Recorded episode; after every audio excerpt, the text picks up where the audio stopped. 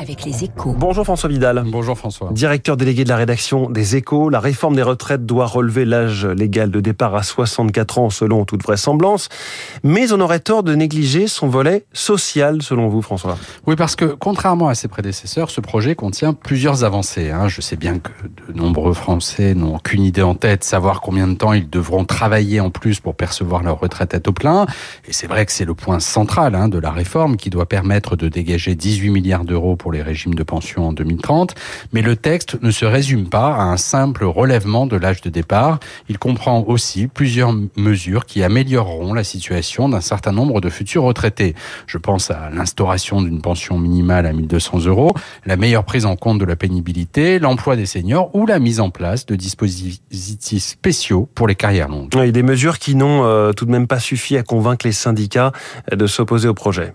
Oui, elles sont pourtant loin d'être négligeables. Hein. C'est le, le, le, cas notamment des dispositifs carrière longue qui répondent à la critique selon laquelle la réforme va pénaliser ceux qui ont commencé à travailler avant 20 ans.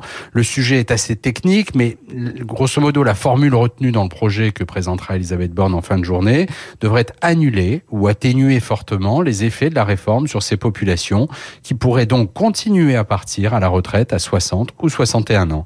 Et puis, il ne faut pas oublier que le texte n'est pas figé. Sur la question des 1200 euros de pension minimale, par exemple, lignes devraient bouger. Actuellement, ce plancher ne concerne que les futurs retraités, mais les républicains font pression pour qu'il soit appliqué à tous, y compris aux retraités actuels donc.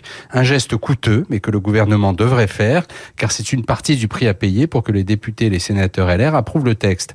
Le signe, François, que cette réforme est tellement importante aux yeux de l'exécutif qu'il n'hésitera pas à faire de nouvelles concessions pour l'adoucir encore et assurer son adoption. Les derniers arbitrages, c'est la une de votre journal Les Échos ce matin. Merci beaucoup François Vidal. L'édito Écho tous les jours à 7h10 sur Radio Classique et en podcast sur radioclassique.fr et sur vos applis de podcast. 7h13 dans quelques secondes, la star de l'écho.